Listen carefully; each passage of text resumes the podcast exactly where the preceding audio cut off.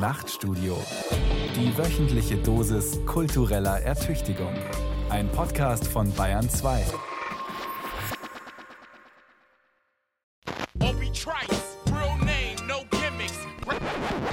Mehr Ideen wagen. Die Nachtstudio-Diskussion.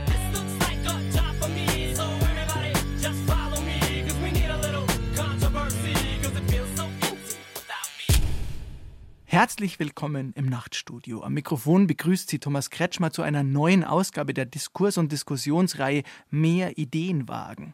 Denn es gibt keinen besseren Weg zu neuen Erkenntnissen und Ideen zu kommen als im Gespräch, finde ich zumindest. Seit dem 14. Dezember 2018 hat das kleine D in diesem Land als Abkürzung eine ganz offizielle Bedeutung.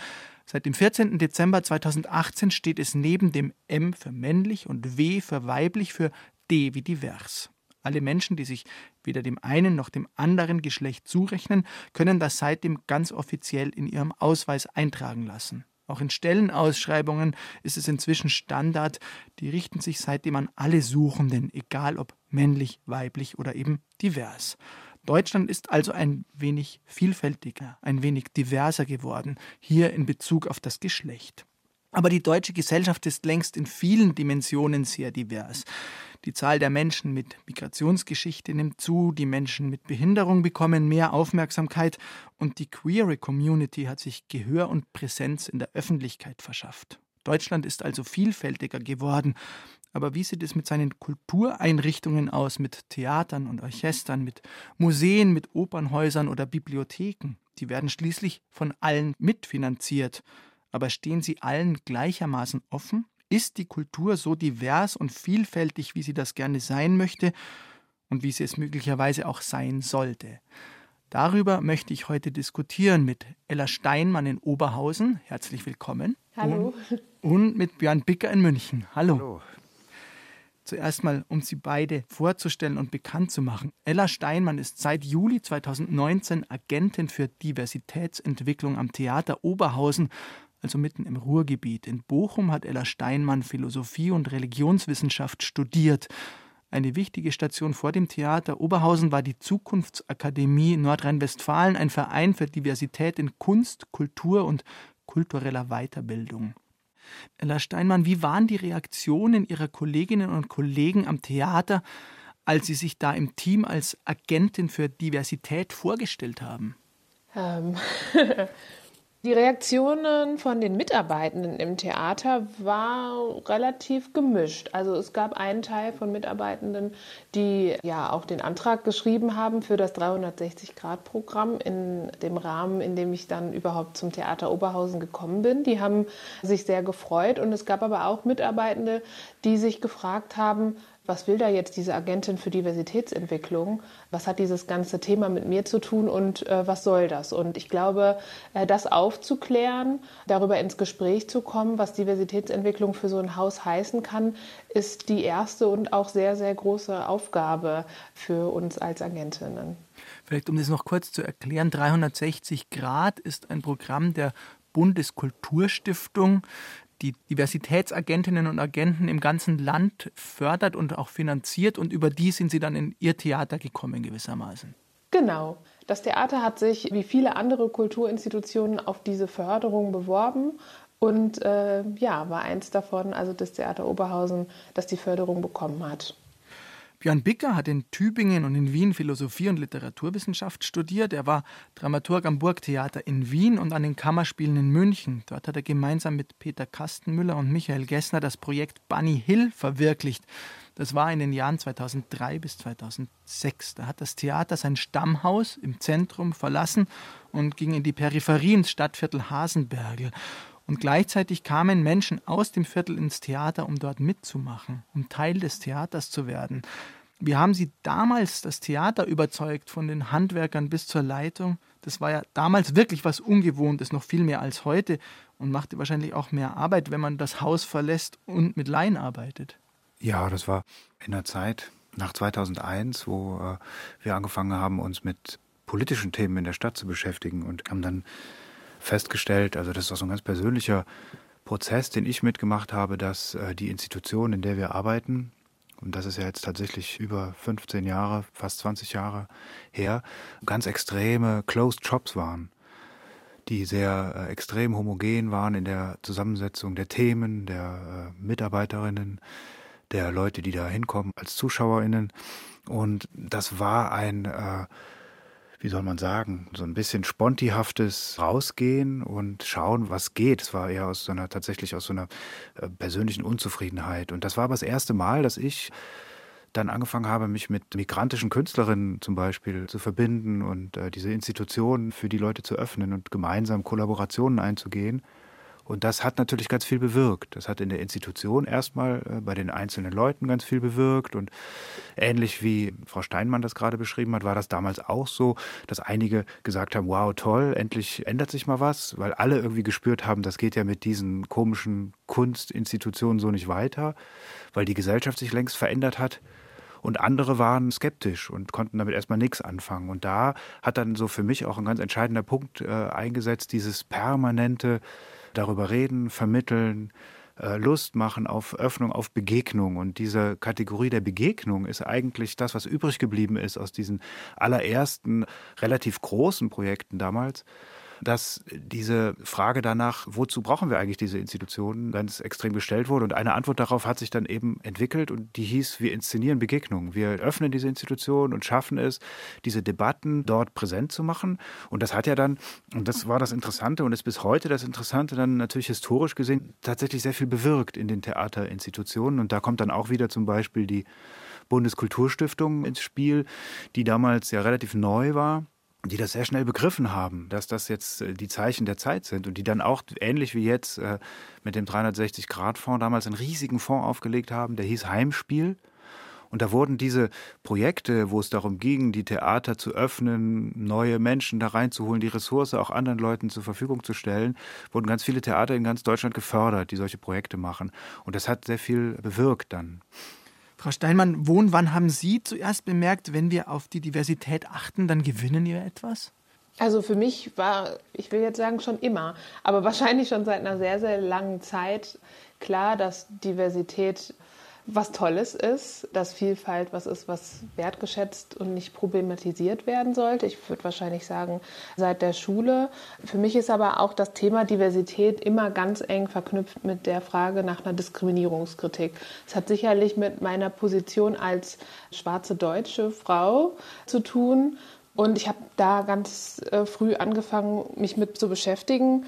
Also auf der einen Seite eine Idee von Diversität und Vielfalt, die ja einfach gegeben ist, würde ich mal sagen. Also das ist einfach eine Realität, die da ist. Aber dann diskriminierungskritisch auch darauf zu schauen, was bedeutet das zum Beispiel in einer Institution oder in Strukturen, inwieweit wird diese Diversität, die es gibt in der Gesellschaft, die einfach da ist, Vielfalt in unterschiedlichsten Dimensionen, repräsentiert in der Institution? Wo finden vielleicht unbewusst und ungewollt Ausschlüsse statt? Aufgrund von Diskriminierung vielleicht. Also so verstanden, dass Diskriminierung vor allen Dingen strukturelle, oft etwas Unbewusstes und Ungewolltes ist, das aber trotzdem stattfindet. Und ich glaube, dass der Blick auf so eine Institution das auch immer beinhalten muss. Also dieses ganz klare Fragen danach, wo produziere ich unabsichtlich vielleicht auch Ausschlüsse, weil ich aus einer bestimmten Geschichte heraus handle, die ich noch nicht genug in Frage stelle, zum Beispiel. Ella Steinmann, Sie sind jetzt ganz offiziell Agentin für Diversitätsentwicklung. Wir hatten es schon gesagt, es ist von der Kulturstiftung gefördert. Sie sind ja auch regelmäßig innerhalb dieses Programms 360 Grad im Austausch mit den anderen Agentinnen und Agenten im ganzen Bundesgebiet. Wie lautet denn in diesem Kreis die Arbeitsdefinition für Diversität? Gibt es da eine? Also in dem 360-Grad-Programm sprechen wir von Diversität, beziehen uns aber vor allen Dingen auf die der kulturellen Herkunft. Also vor allen Dingen kulturelle, ethnosoziale Herkunft ist in unserem Fall damit gemeint. Ich glaube aber, dass viele der Agentinnen versuchen, da einen sehr, sehr intersektionalen Blick drauf zu haben und zu wissen, okay, es gibt immer Verschränkungen zwischen den verschiedenen Diversitätsdimensionen und das sollte man nicht aus den Augen verlieren. Björn Bicker, Sie haben gerade schon gesagt, Sie haben 2003 oder 2001 sogar begonnen mit diesem Projekt Bunny Hill. Hat sich Ihr Blick oder vielleicht auch Ihr Begriff von Diversity und Diversität gewandelt im Laufe dieser Jahre? Ja, ja natürlich, extrem. Also ich habe persönlich genau diesen Lernprozess ja auch gemacht, den wir damals so äh, tatsächlich fast unfreiwillig angestoßen haben. Und zwar, ich habe natürlich darüber gelernt, das, was jetzt Frau Steinmann auch beschrieben hat, also über den Zusammenhang von von Diskriminierung und äh, Diversität sehr viel gelernt, darüber nachzudenken, was ist eigentlich meine eigene Position, also was ist mein Privileg, was ist meine Rolle, wo komme ich her, warum beschäftige ich mich mit diesen Themen. Und das sind ja sehr intensive Prozesse, die man politisch, gesellschaftlich betreibt, aber die auch äh, sehr persönlich sind und teilweise ja auch sehr intime Bereiche berühren, nämlich die Frage danach, wer bin ich eigentlich? Ja, und das hat sich für mich extrem verändert. Es hat sich extrem ausdifferenziert. Also ich habe jetzt so eine Arbeitsbiografie von 15 bis 20 Jahren, beschäftige mich intensiv mit diesen Themen und die Frage ist immer wieder, ähm, welchen Standpunkt kann ich einnehmen? Welche Rolle kann ich einnehmen in dieser gesellschaftlichen und künstlerischen Debatte? Und das bedarf einer, einer hohen Maßes an immer wieder Verständigung, äh, Reflexion, Vermittlung, und diese Dinge. Und ich finde es so toll, wie, wie soll ich das beschreiben? Also ich habe immer wieder Erlebnisse gehabt, zum Beispiel, das, was Frau Steinmann eben beschrieben hat, dass ich Leuten gesagt habe im Theater, ja Mensch, aber da geht es doch um äh, beispielsweise um strukturellen Rassismus oder um Strukturen von Diskriminierung. Und immer wieder äh, ich die Reaktion bekommen habe, dass die Leute dann, wie soll man sagen, ja persönlich betroffen sind, beleidigt sind oder sich angegriffen fühlen, weil sie ja, wie was, ich bin doch kein Rassist oder ich möchte doch niemanden diskriminieren. Und das habe ich gemerkt in den letzten Jahren, diese Gespräche, diese Auseinandersetzungen darüber, die sind immer intensiver geworden und auch äh, immer mehr. Ich wollte da vielleicht gerne anknüpfen, weil ich schon immer wieder wahrnehme, ich habe auch mit Freundinnen und Bekannten über dieses Thema gesprochen vor dieser Sendung in der Vorbereitung. Und da hört man schon immer wieder auch so Dinge wie, das ist ja alles gut und schön und richtig, was da passiert, aber es ist so verästelt und verzweigt und so weiter. Es gibt so viele Fachbegriffe.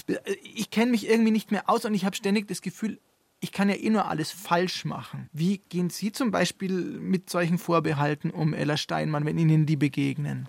Also ich glaube erstmal tatsächlich diese persönliche, sehr intime Auseinandersetzung, die ist tatsächlich nötig. Und deswegen ist die Beschäftigung mit dem Thema Diversität nicht wie jeder andere Veränderungsprozess, eben weil es äh, um diese sehr persönliche Ebene geht. Ich glaube, man muss sich als Institution gemeinsam auf den Weg machen, sich dieser Komplexität zu stellen und zu sagen, wir wollen trotzdem anfangen, wir wollen in gemeinsames Gespräch miteinander kommen, was es braucht als Institution, um einfach mit einer Realität einer Gesellschaft, die da ist, umzugehen. Und ich glaube, es ist fahrlässig als Institution, sich mit zu viel Sorge dem Thema nicht zu stellen, weil es einfach so, wie die Gesellschaft verfasst ist, gar nicht mehr möglich ist. Es ist meiner Meinung nach ein absolutes Pflichtthema, sich mit Diversität zu beschäftigen auf allen Ebenen. Björn Bicker, Sie wollten da anknüpfen. Ja, ich finde das hm, den Aspekt interessant zu fragen, wie schaffen wir Räume, um uns mit dem Thema zu beschäftigen, uns zu verständigen.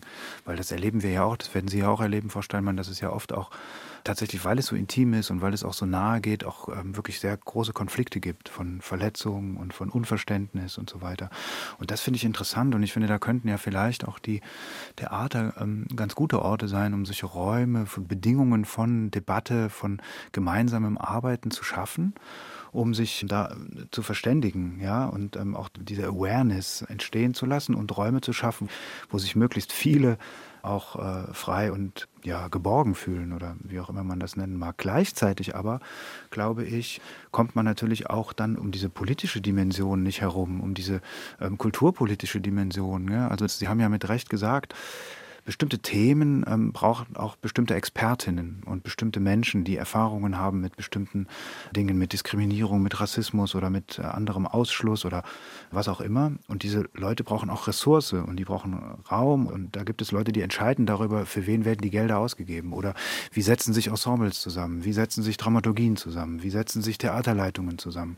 Und das sind ganz knallharte politische Entscheidungen auch. Und es ist ja immer so eine Sache jetzt, wie bei zum Beispiel bei diesem 360-Grad-Programm Programm. Das war bei diesen anderen Fonds, die die Kulturstiftung aufgelegt hat, auch ähnlich. Die sind ganz wunderbar und großartig und stoßen ganz viel an. Zugleich kommt natürlich aber auch immer die Frage, ja gut, ähm, wenn die Kulturstiftung das finanziert, dann macht das Theater das. Aber würde das das Theater auch ohne diese Finanzierung machen? Also, oder so, was ist da immer zuerst? Gell, die Henne oder das Ei? Und diese Debatten sind auch ganz knallharte Verteilungsdebatten. Und da glaube ich, soll man sagen, also da gibt es noch eine Menge Luft nach oben. Um das ganz konkret zu fragen, Frau Steinmann, Ihre Tätigkeit als Agentin am Theater ist zeitlich befristet, vermute ich. Was passiert danach? Ist das völlig offen? Das ist völlig offen. Also ich hoffe, dass wir in den drei Jahren, die wir jetzt noch haben, ein Jahr ist vorbei, es schaffen, die Weichen so zu stellen, dass dieser Prozess, den wir hier anstoßen, natürlich möglichst nachhaltig ist. Also dass wir es schaffen, in der Zeit, in der wir noch hier sind, eine Klärung dafür zu schaffen in dieser Institution, was passiert danach? Was geht wie weiter? Was ist vielleicht in die Strukturen eingedrungen? Was übernimmt die Verwaltung, die Personalabteilung? Äh, wie hat sich vielleicht auch die Struktur im Personal ein Stück weit verändert, dass eine Expertise sowieso dann im Haus ist? Und was braucht es dann noch von außen? Aber ich würde auch sagen, es ist ein kulturpolitisches Thema, wo auf jeden Fall noch viel Luft nach oben ist.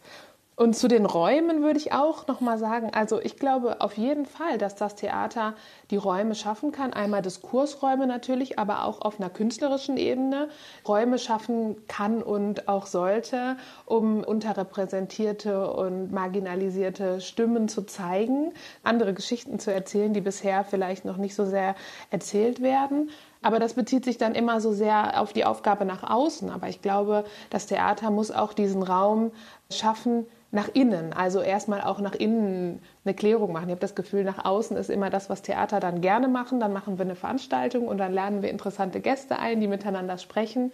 Aber ähm, was Kulturinstitutionen vielleicht dann manchmal nicht so gerne machen oder vergessen, ist halt, dass es natürlich auch wichtig ist, nach innen diese Räume zu schaffen für alle Mitarbeitenden und wirklich in so einem Prozess zu versuchen, und das ist vielleicht sogar die schwierigere Aufgabe, die Mitarbeitenden in den verschiedenen Bereichen und Gewerken auch mitzunehmen, weil sonst passiert ja genau das Gleiche, was man eigentlich mit dem Ansprechen des Themas verhindern möchte, nämlich irgendwie zu sagen, wir haben hier so viel Diversität und Breite, die wir sehen müssen, aber wenn man die im eigenen Haus dann übersieht, dann äh, hat man natürlich nicht so viel gewonnen. Das Nachtstudio auf Bayern 2 heute mit einer neuen Ausgabe der Diskussionsreihe Mehr Ideen wagen. Zu Gast sind heute Ella Steinmann und Björn Bicker, beide am und mit dem Theater beschäftigt. Björn Bicker vor allem als Autor und Dramaturg, Ella Steinmann als Agentin für Diversitätsentwicklung. Und Björn Bicker wollte da nochmal anknüpfen. Ja, ich wollte das nochmal sehr ähm, unterstreichen, dass diese Arbeit nach innen, wie Sie das nennen, glaube ich, die alles entscheidende Aufgabe ist. Das nach außen, das können die Theater eh, das machen sie ja auch schon und, und so. Aber diese Diskrepanz, die es da gibt, die gibt es ja nicht nur in diesem Bereich, sondern auch in dem Bereich, wenn wir über Genderfragen sprechen und über andere Dinge, Arbeitsverhältnisse und so. Und das ist auch eine Art von Intersektionalität, die da entsteht an Problemen. Und dieses nach arbeiten hat natürlich auch was dann in den Theatern, in den Kulturinstitutionen mit diesen, wie soll man sagen, also hierarchischen, oft auch patriarchalen Strukturen zu tun. Also also da funktioniert nur was, wenn das auch von oben sozusagen gewollt wird oder angestrebt wird. Und ich glaube, da gibt es auch ein bisschen ein, ein Problem, was wir in unseren Kulturinstitutionen haben, warum die auch oft so lange brauchen, um wirklich zur Repräsentanz dieser äh, diversen Gesellschaft zu werden. Und das finde ich ja dann so einen entscheidenden Moment. Also als damals, als ich angefangen habe, so um 2003, 2004 diese Projekte zu entwickeln, das war ja eine Zeit, wo es auch in anderen Städten, in Berlin gab es das erste Beyond Belonging Festival von Shermin Langhoff und so. Das war so ein bisschen so eine kleine, im Nachhinein würde man sagen, so eine, eine kleine Aufbruchzeit, was diese Themen angeht. Ein paar Jahre davor hat man in der Bundesrepublik noch darüber gesprochen, ob Deutschland überhaupt ein Einwanderungsland ist oder oder nicht. Ja, also da, das war Thema auf dem CDU-Parteitag und da wurde heftig gestritten. Das würde heute niemand mehr in Frage stellen zum Glück. Aber Genau das ist der Punkt. Also wie werden denn diese Institutionen zur Repräsentation dieser diversen Einwanderungsgesellschaft? Also ich glaube, da ähm, sind wir in den Köpfen immer noch nicht. Ja, weil äh, das auch zu dem Thema, ja, da gibt es Leute, die trauen sich jetzt gar nicht mehr irgendwas zu sagen, weil sie sich irgendwie, das, das, das kann ich gar nicht gelten lassen. Also ich nehme das ernst, wenn die Leute das so empfinden, dann, dann ist es ja so und dann muss man damit umgehen. Aber muss man sagen, das sind natürlich immer so, so Schutzbehauptungen, ja, weil man sich mit einer Komplexität einer Einwanderungsgesellschaft Gesellschaft, einer diversen Gesellschaft nicht auseinandersetzen möchte. Und da muss man aber leider sagen, Leute, das geht nicht wieder weg. Also äh, das bleibt und das ist die Bedingung unseres Zusammenlebens. Und das ist sozusagen genauso wichtig, wie ich mich im Straßenverkehr auskennen muss. Und an anderen Dingen äh, muss ich mich auch damit auskennen. Und das ist eine Selbstverständlichkeit. Und ehrlich gesagt, so schwer ist es nicht. So, das ist die Frage, wie sehr man sich auch auf Begegnungen, auf Erfahrungen einlässt. Sowohl bei der Bundeskulturstiftung als auch in Berlin gibt es zum Beispiel ein Büro für die Diversität, das heißt Diversity Arts Culture. Und die teilen das so ein bisschen auf in drei Ps, ins Programm, ins Personal und ins Publikum. Ich würde sagen, das, was Björn Bicker gerade angesprochen hat, betrifft vor allem Personal und Strukturen. Gibt es wirklich so viele Strukturen, die Diversität zum Beispiel in einem Theater verhindern? Ella Steinmann? Also liegt es an strukturellen Problemen? Die Strukturen sind auf jeden Fall das Problem, warum die Diversität äh, sich noch nicht so zeigt in Kulturinstitutionen. Ich versuche mal ein ganz einfaches Beispiel zu machen, wie auch die Dinge dann miteinander verknüpft sind. Ein Theater sagt jetzt, okay, jetzt wollen wir uns damit beschäftigen. Und das ist immer so der erste Ansatzpunkt oft. Also der eine ist das Publikum und das andere ist das Ensemble, weil das so das ist, was natürlich nach außen wirkt an einem Theater. Und jetzt sagt das Theater, okay, wir möchten gerne mehr Diversität in unserem Ensemble. Das ist gerade sehr, sehr in. Und dann zeigt sich aber ähm, an der Stelle ein strukturelles Problem weil die Theater sich natürlich Absolventinnen von Schauspielschulen äh, wünschen und die sind auch da und die gibt es. Aber Schauspielschulen wählen auch ihre Eleven aus mit ja, vielleicht einer Idee davon, wie die dann Jobs finden können oder eben auch nicht und machen da ja quasi so eine Vorauswahl, auf die das Theater dann zugreifen kann. Und das kann man auf jeden Fall kritisch sehen. Wer schafft es überhaupt an eine Schauspielschule und wer nicht? Also das ist dann verbunden zum Beispiel mit so einer Frage von Klassismus. Wer kann sich überhaupt leisten, diesen Beruf von Schauspielerin sich vorzustellen überhaupt? Ne? Dann hat das wieder was damit zu tun, wie die Schule strukturell verfasst ist. Also so, das geht ja ganz zurück. So, und dann ist man irgendwie am Theater und dann merkt man einfach, okay, diese Entscheidung, die ich hier treffen möchte, mein Ensemble vielleicht diverser zu gestalten, ist durch die gesamte Struktur der Gesellschaft und durch die Zugangsbarrieren, die vielleicht schon in Schule, schon mit Schulabschlüssen, schon mit Studienzugängen beginnt, so, ich will jetzt auch nicht die Schauspielschulen schämen, weil das ist natürlich ein total übergreifendes Problem.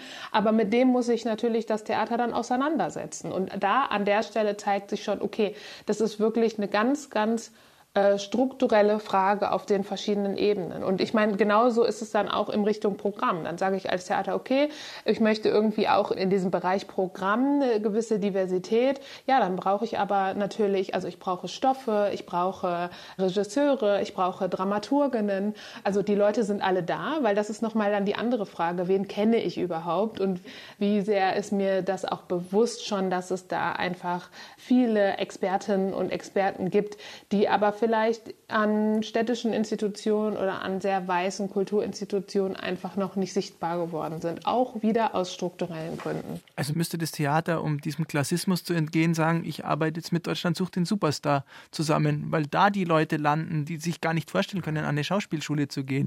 Björn Picker sagt nein. Nein, das ist nein, dieses Klassismus-Thema ist ganz wichtig. Also das begleitet diese Kulturinstitutionen von Anbeginn, ja, weil das eben so traditionell bürgerliche Institutionen sind, deren und das kann man man nicht oft genug sagen, und das ist auch überhaupt nicht böse gemeint, sondern das ist einfach eine kulturelle Analyse, deren Sinn besteht im Ausschluss.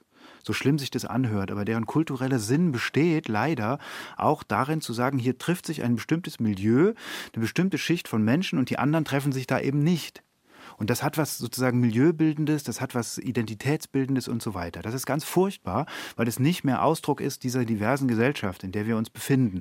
Das war mal vor 200 Jahren, hatte das eine große emanzipatorische Kraft und die ist aber vorbei. Jetzt ist es eben sozusagen dialektisch gewendet und es richtet sich gegen andere Menschen. So, ich glaube, die Strategien, die man anwenden muss, das hat Frau Steinmann jetzt auch schon angedeutet, die haben was mit Öffnung und mit Aufsuchen zu tun. Also wenn ich als Schauspielschule, ich sage mal zwei Beispiele, ja, eine Schauspielschule ähm, kann zwei Dinge tun. Die kann einmal, so wie sie es immer tun, darauf warten, dass sich äh, Kinder meistens aus bildungsbürgerlichen Familien als Eleven dort bewerben, um dann Schauspielerinnen und Schauspieler zu werden.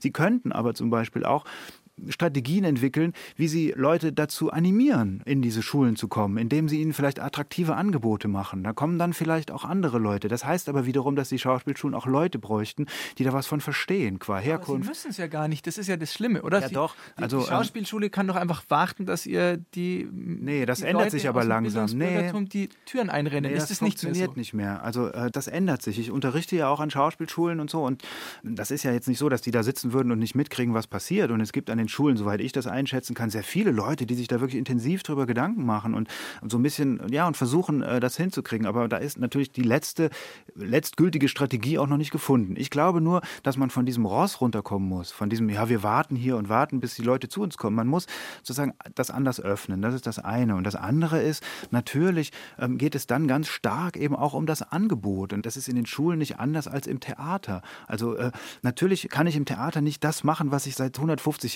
Jahren immer mache, die gleichen Stücke, die gleiche Ästhetik, die gleichen Strategien, sondern das verändert sich natürlich. Das verändert sich aber erst, wenn ich auch Menschen in diese Institutionen hole, in verantwortliche Positionen, die vielleicht da andere Impulse reinbringen, andere Traditionen, andere Sprachen, andere Ästhetik und so weiter. Und dann müssen wir, und das finde ich das eigentlich Spannende, lernen, was bedeutet denn Ästhetik auch in einer diversen Gesellschaft? Das Aushalten verschiedener ästhetischer Ansprüche, verschiedener Ästhetiken in einer Gleichzeitigkeit. Was heißt das denn überhaupt? Und es gibt nur ganz wenig Orte in unserem Land, wo das wirklich praktiziert wird. Ja? Hier wären das? Ich weiß gar nicht genau, was für Orte das jetzt sind, aber vielleicht gibt es sie auch gar nicht. Aber ich glaube, da müssen wir irgendwie hinkommen. Und das würde aber bedeuten, dass wir auch aufhören, ständig zu bewerten. Wenn ich jetzt wir sage, dann meine ich, ich bin ein weißer, weiße Mittelschicht-Typ, der so dick in dieser Institution sitzt und da sein Auskommen hat. Und dann sage ich wir und meine natürlich genau diese Tradition. Ja? Und diese Tradition ist aber nicht mehr die Zentralperspektive, sondern die ist eine von vielen Perspektiven. Und dieses Aushandeln, das hat was mit Gerechtigkeit zu tun. Dann sind wir wieder bei ganz großen politischen Themen, die sich nicht nur auf die Kultur beziehen. Das sind die Prozesse, die, glaube ich, spannend sind jetzt in Zukunft. Und da gibt es aber ganz konkret eben Strategien, wie öffne ich mich, wie kriege ich das hin und so weiter.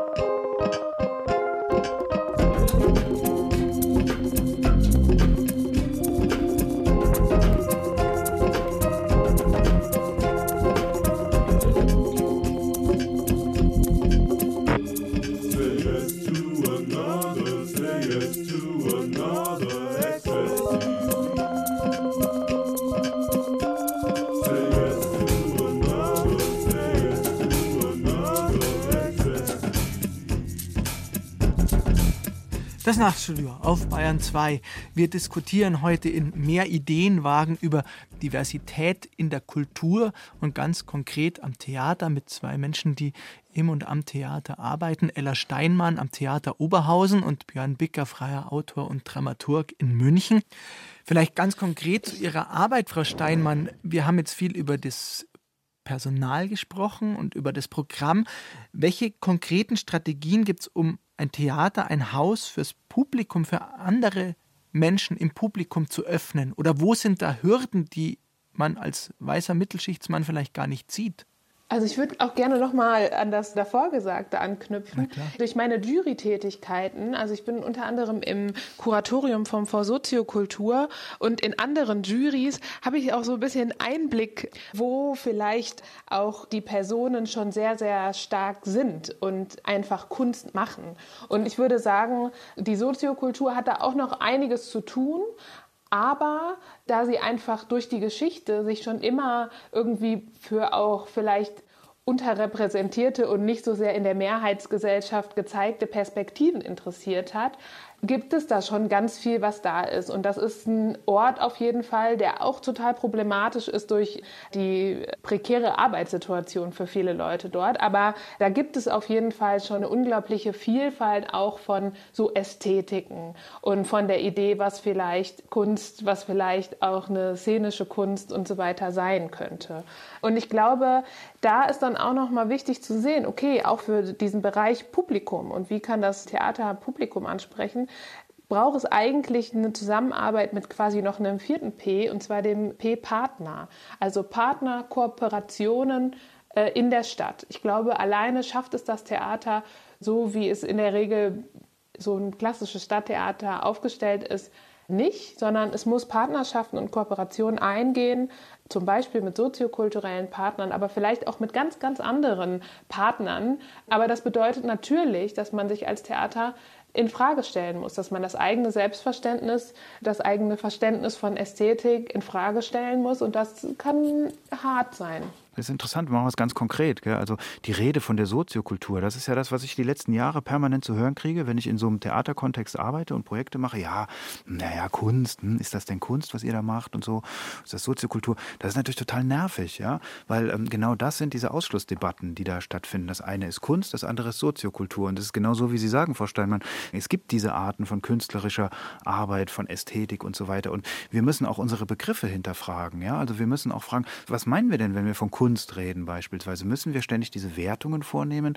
Oder ähm, geht es nicht darum, dass wir die Dinge als das ernst nehmen, was sie sind? Und dann verändern sich auch die Institutionen, weil die dann anders aussehen. Und ich glaube, ähm, dass die Theater und die Kulturinstitutionen, ich würde es noch ein bisschen radikalisieren zu dem, was Sie gesagt haben, es braucht eine ganze Menge so Community-Agenten, Community-Worker, Community-Management, Leute, die Vermittlungsarbeit betreiben, permanent und genau diese Kollaborationen, die Sie gerade beschrieben haben, eingehen und organisieren. Björn Becker, da wollte ich noch mal kurz einhaken, weil nur so eher von außen betrachtet, ich kenne wenige Institutionen, die so auf Bewertung und auf Ranking aussehen wie Theater. Also mir kommt es zumindest vor mit dem Theater des Jahres. Ja. Und wer ist eingeladen in Berlin ja. zum Theatertreffen und wer ist Schauspieler des Jahres und tralala. Also genau. da ist ein, ein Wettbewerb da, der jeden neoliberalen Unternehmensberater ja. total super gefällt, obwohl er ja eigentlich der Institution des Theaters widerspricht, wenn es irgendwie aufklärerisch sein will oder sonst wie wie wird es in Theatern diskutiert? Da machen ja alle mit oder ja, freuen sich, das, wenn sie nach Berlin kommen. Genau, das ist das System, wie das funktioniert. Das ist der Ausdruck dieses gewachsenen Kunstsystems, dieses Kunstmarktes, der funktioniert. Das geht um Regisseurinnen, um Schauspielerinnen, die ihren Marktwert da ähm, zu äh, steigern und die Theater steigern ihre Marktwerte und so weiter. Und das ist natürlich total kontraproduktiv, selbstverständlich, weil nämlich dabei immer das Gleiche rauskommt. Weil da sitzen nämlich Jurys und schauen Sie sich die Jurys an, wer da drin sitzt, wer da bewertet. Und dann brüstet man sich damit, dass man dann, was weiß ich, zum Berliner Theater treffen. Oh, wir haben ja drei migrantische Künstlerinnen eingeladen, ist doch alles toll und wir machen das ganz super. Aber letztlich bleibt das System so bestehen. Ich glaube, ähm, wir müssen uns genau davon mal verabschieden. Also von diesen unfassbaren, auch diesem Produktionsdruck, der da äh, permanent besteht, diesem Vermarktungsdruck, der da besteht. Ja, das bringt die Leute auch in eine sehr ungute äh, Situation. Und ich glaube, viele migrantische Künstlerinnen, wenn ich das richtig verstehe, können davon auch ein Lied singen, weil natürlich von denen zum Beispiel immer das abgefragt wird, was sie vielleicht gar nicht geben wollen, was sie vielleicht gar nicht erzählen wollen. Also damit machen ja viele Leute auch äh, Erfahrungen, dass sie dann immer festgenagelt werden auf ein Thema zum Beispiel oder auf ein Ding. Völlig uninteressant, ja. Ich würde gerne nochmal mit Frau Steinmann sozusagen einen Gang ins Theater machen, in Oberhausen, um nochmal diese Frage zu klären, wo vielleicht für ein Publikum, das bisher noch nicht im Theater ist, eine Hürde ist, die die arrivierten Theatergänger gar nicht sehen. Haben Sie da ein konkretes Beispiel aus Ihrer Arbeit, Frau Steinmann?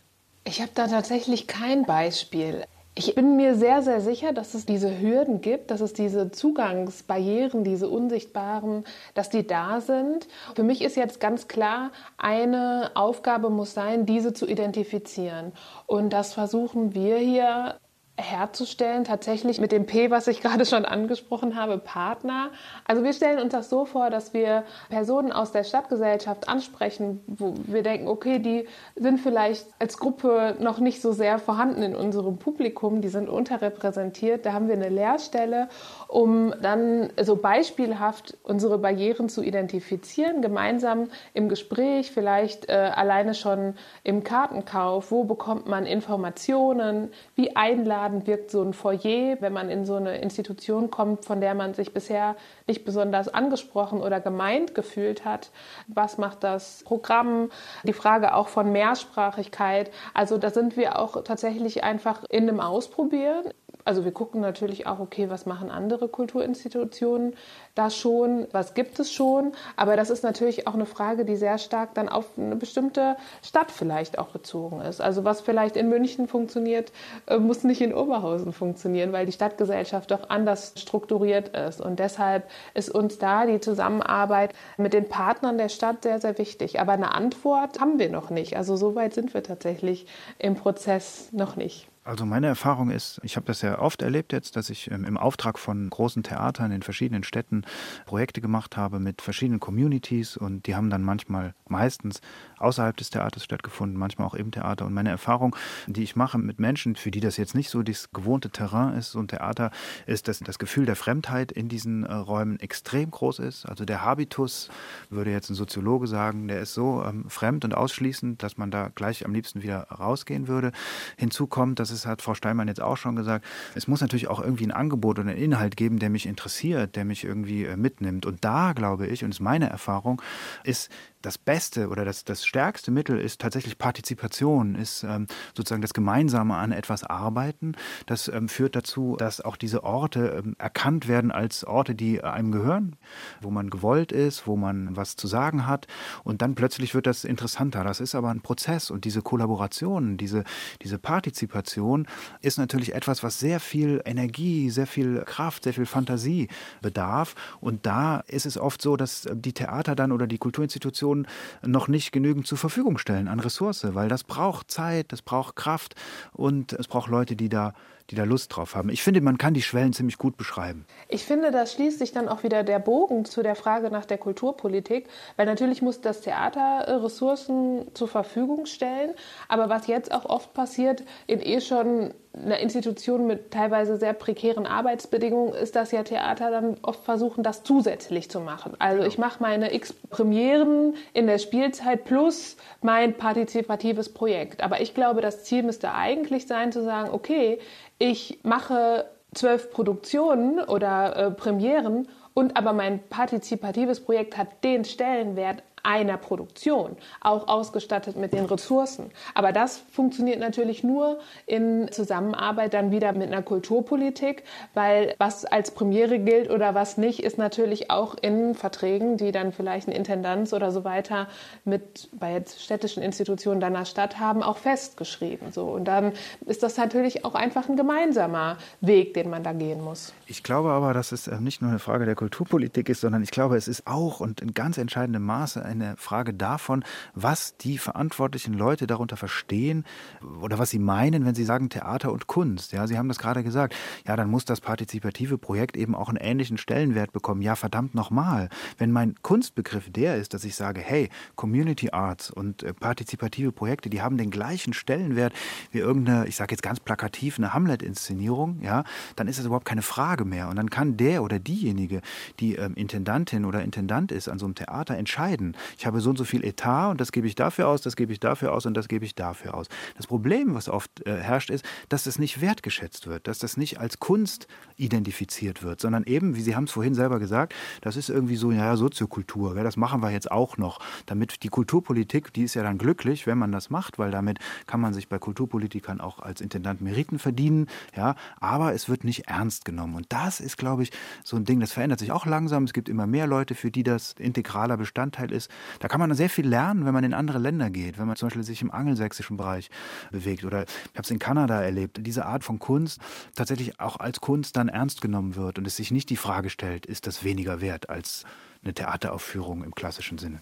Im Nachtstudio auf Bayern 2 in unserer Diskussion über Diversität im Kulturbetrieb wollte ich jetzt noch einfach mal ein bisschen den Fokus aufmachen. Wir sind jetzt sehr viel am Theater und das hat sicher auch seine Berechtigung, aber wir haben ja noch viele andere Institutionen und vorher musste ich immer wieder an Bibliotheken und Büchereien denken mit dem positiven Beispiel der Münchner Stadtbibliotheken, der seit 2016 in allen Filialen zum Beispiel die Türen relativ weit offen sind, was man daran sieht, dass es da wirklich Flyer und Infozettel in Sprachen wie Albanisch, Kosovarisch, Farsi, Afghanisch, Arabisch gibt. Also da scheint man sich darum zu kümmern, Leute reinzuholen, die vielleicht bisher nicht dahin gegangen sind. Gleichzeitig werben diese Büchereien damit, dass sie ein sozialer Ort sind. Das ist jetzt natürlich eingeschränkt durch Corona, aber eigentlich ist es ein Treffpunkt. Da sitzen auch Leute und datteln einfach drei Stunden im kostenlos bereitgestellten WLAN.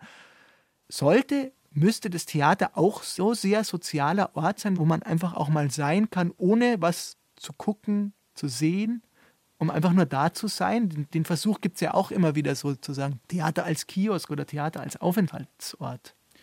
Ja, also das wäre ja eine Möglichkeit ähm, der Entwicklung für die nächsten Jahre, dass man ähm, die Theater auch als Community-Orte begreift, wo genau das stattfindet. Also andere Länder, die Bibliotheken sind ein gutes Beispiel. Es gibt ja so dann so Flaggschiffe wie in Helsinki, die neue Stadtbibliothek und so, wo Leute dort Büros mieten können, Studios mieten können, wo sie äh, sich aufhalten, Versammlungen abhalten und so weiter. So könnte man sich Theater auch vorstellen. Man müsste architektonisch da natürlich äh, auch nochmal rangehen, aber in der Regel haben ja Theater den wunderbaren Vorteil, dass sie auch so zentral gelegen sind in den Städten und in den Kommunen. Und ich glaube, mit ein bisschen mehr Fantasie und mit ein bisschen mehr Anstrengung könnte man die Theater zu solchen Community-Orten noch viel mehr machen. Ja. Frau Steinmann, haben Sie sowas auch geplant oder überlegt für Oberhausen, wo Sie am Theater beschäftigt sind? Wir haben hier in Oberhausen auch noch eine weitere Förderung, Neue Wege heißt die. Da geht es genau darum, das Theater auch tagsüber stärker für Publikumsverkehr zu öffnen, wenn jetzt gerade nicht eine Vorstellung läuft oder so. Also den Versuch und den Wunsch, genau das herzustellen, gibt es. Ja, inwieweit wir das schaffen, jetzt war da natürlich auch noch Corona und so, das wird sich dann in der Zukunft zeigen. Aber die Gedanken gehen genau in diese Richtung. Aber es ist wie immer in Institutionen, man hat eine Vorstellung davon, was man gerne hätte, wie es aussehen könnte. Und bei der Umsetzung zeigt sich dann, ah, das ist doch irgendwie dann ein komplexes Thema. Was heißt das dann für den Brandschutz oder so? Ne? Also so. Und deshalb ist es total richtig. Und ich glaube, man muss einfach als Institution äh, da aber auch einen langen. Jetzt ist schon wieder was passiert, nämlich zum wiederholten Male ist diese Leitung abgerissen. Wir sind in Corona-Zeiten, wir haben Schwierigkeiten, Menschen, die weiter weg sind, wie eben zum Beispiel Ella Steinmann in Oberhausen, ins Radio zu bekommen. Wir haben das versucht über eine App, die bisher ganz gut funktioniert hat. Ein paar Mal war Frau Steinmann schon weg, aber da wir dieses Gespräch aufzeichnen, konnten Sie, liebe Hörerinnen und Hörer, das nicht hören. Aber jetzt ging nichts mehr und deswegen greifen wir zu einem neuen Mittel und haben Frau Steinmann ganz altmodisch am Telefon angerufen. Und ich frage jetzt nochmal vorsichtig, Frau Steinmann, Sie hören uns weiterhin. Ich höre jetzt alles, ja, danke. Das ist schön. Dann hoffen wir, dass für die letzte Runde in dieser Diskussion über die Diversität im Kulturbetrieb mit Ella Steinmann in Oberhausen und Björn Bicker in München die Technik mitmacht und wir diese Diskussion zu Ende bekommen können. Ich würde Sie beide noch gerne fragen. Wir haben jetzt viel gesprochen über Initiativen, über Dinge, die Theater selbst in die Hand nehmen. Man könnte ja zum Beispiel auch über strengere, deutlichere Maßnahmen wie eine Quote für bestimmte diverse Kriterien nachdenken. Würden Sie sowas begrüßen, Frau Steinmann? Ich finde Quoten an manchen Stellen genau richtig, um einfach eine nötige Veränderung erstmal herzustellen und dann kann man immer noch gucken, was man dann damit macht mit der Quote. Ich glaube, dass Quoten zum Beispiel sinnvoll sein könnten in Jurys, in Besetzungsverfahren. Da glaube ich, dass es Quoten geben sollte für die Jurys oder für die Empfehlungskommissionen. Das halte ich für sehr sinnvoll. Dass es jetzt eine Quote gibt, die Theater vorgibt, so und so muss dein Ensemble aussehen, das äh, glaube ich ist nicht richtig, weil dann würde auch ein gewisser Lerneffekt des Theaters auf dem Rücken dieser Personen stattfinden und das ist dann, glaube ich, nicht gewollt. Also auch um Personen, die da jetzt bisher unterrepräsentiert sind, die möglicherweise von Diskriminierung betroffen sind, auch zu schützen. Das ist ja ein ganz wichtiges Thema, glaube ich, dass eine Quote an der Stelle nicht das Richtige ist oder dass vielleicht auch generell eine Quote als alleiniges Instrument nie funktioniert, sondern dass man eine Quote immer in einem größeren Zusammenhang denken muss. Bernd Bicker? Ja, ich finde, dem ist jetzt gar nicht so viel hinzuzufügen. Ich sehe das ganz, ganz ähnlich. Also ich glaube zum Beispiel, dass an Schauspielschulen das ganz anders aussieht nochmal. Also da machen bestimmte Quoten oder auch Selbstverpflichtungen, die so Schulleitungen eingehen, total Sinn, weil dann genau der Effekt entsteht, dass sozusagen von unten die Leute durchkommen. Äh, an Theatern macht das nicht so einen Sinn. Ich finde neben so Quotenregelungen tatsächlich dieses sich bilden, sich ähm, ausbilden, sich auseinandersetzen mit diesen Themen und das aus möglichst vielen Richtungen und Kanälen so wichtig, weil dann äh, kommt das hin. Und ich finde ja, das ist, glaube ich, das, was Herr Mafalani in seinem Buch Das Integrationsparadox, finde ich, gut beschrieben hat. Die Tatsache, dass wir jetzt so intensiv über diese Dinge sprechen, ist schon ein Riesenfortschritt und lange kein Grund, sich irgendwie irgendwo auszuruhen. Aber ähm, ich glaube, dieses Bewusstsein bilden, sensibilisieren äh, für diese Themen, auch Leute, die in Entscheidungspositionen sitzen, in Kombination mit so Maßnahmen wie Quoten, Öffnung, ähm, Vermittlung. Ja, das ist der Weg. Frau Steinmann, von Ihnen zum Schluss, wie weit sind die Theater schon gekommen im Prozess der Diversifizierung? Ich würde sagen, einige Theater sind schon sehr, sehr weit gekommen. Aber insgesamt sind sie natürlich für mein Empfinden noch gar nicht weit genug. Aber es ist ein Anfang gemacht und das ist, glaube ich, das Wichtige. Bernd Bick aus Ihrer Sicht? Also wenn ich das richtig einschätze, dann hat sich strukturell nicht so wahnsinnig viel verändert. Es gibt einzelne super Beispiele, positive Beispiele von engagierten Menschen, ähm, die sich dieses Themas annehmen. Aber strukturell, ähm, glaube ich, hat sich da jetzt auch im Bewusstsein der Kulturpolitik und so weiter, weiß ich nicht, ob sich da entscheidend was verändert hat. Ich glaube, ich habe vielleicht mit den Theatern zu tun, die ein Interesse genau. daran haben. Also ich merke auch, es gibt Anfragen an mich. Kannst du jemanden empfehlen, der bei uns einen Workshop gibt von, ja. in, von Theatern, die nicht im 360-Grad-Programm sind zum Beispiel? Und natürlich habe ich vor allen Dingen Kontakt mit denen, die ein Interesse an dem Thema haben. Deshalb vielleicht äh, habe ich ein positives ja, Gefühl dazu. Die entscheidende Frage ist, äh, wenn Ihr Intendant jetzt das Theater verlässt, ob die Kulturpolitik jemanden auswählt, der genauso ein gesteigertes Interesse an diesem Thema hat und an der Öffnung des Theaters. Das ist der entscheidende Punkt. Wenn das der Fall ist, dann ist gut, dann hat sich was verändert. Aber oft beobachtet man ja, dass dann mit so einem Intendantenwechsel oder Intendantinnenwechsel das Thema auch wieder in den Hintergrund tritt zum Beispiel. Ja, wir haben hier zum Glück einen ganz hervorragenden Kulturdezernenten, der das Thema ja. sehr stark auch selber für die ganze Stadt pusht. Also die städtischen Kulturinstitutionen in Oberhausen mussten alle dem Kulturausschuss ein Diversitätskonzept vorlegen. Also so kann man natürlich auch Kulturpolitik kommunal gestalten. Und die Ausschreibung ist schon raus. Also hier nochmal Werbung, wer sich für die Intendanz in Oberhausen interessiert. Jetzt ist tatsächlich der Moment, sich zu bewerben. Und aus dieser Ausschreibung geht, finde ich, an der einen oder anderen Stelle auch schon hervor, dass das ein Thema ist. Und natürlich ist das genau wichtig, dass das dann auch in der Ausschreibung mehr oder weniger explizit drinsteht. Die Theater verändern sich und mit ihnen die anderen Kulturinstitutionen hin zu einer diverseren Gesellschaft, in der sie ja mittendrin sind. Das war die Diskussion Mehr Ideenwagen im Nachtstudio über Diversität und Kulturinstitutionen. Ich danke Ella Steinmann und Björn Bicker ganz, ganz herzlich, dass Sie sich die Zeit genommen haben für dieses Gespräch. Dankeschön. Dankeschön. Weitere Informationen zum Nachtstudio und zu unserem fast unerschöpflichen Podcast finden Sie auf bayern2.de Nachtstudio und natürlich auch in der ARD Audiothek. Hier im Programm geht es nach den Nachrichten weiter mit den Radiotexten. Am Mikrofon verabschiedet sich Thomas Kretschmann.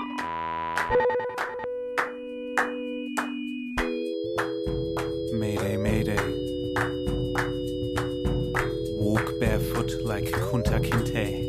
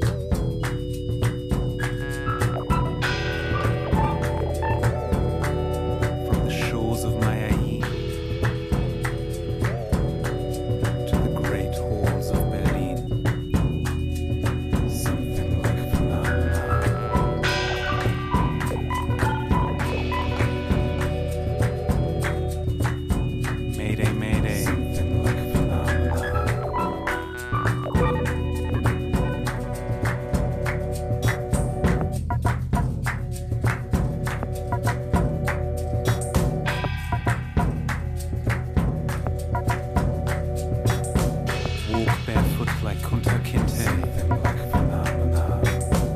from the halls of Berlin.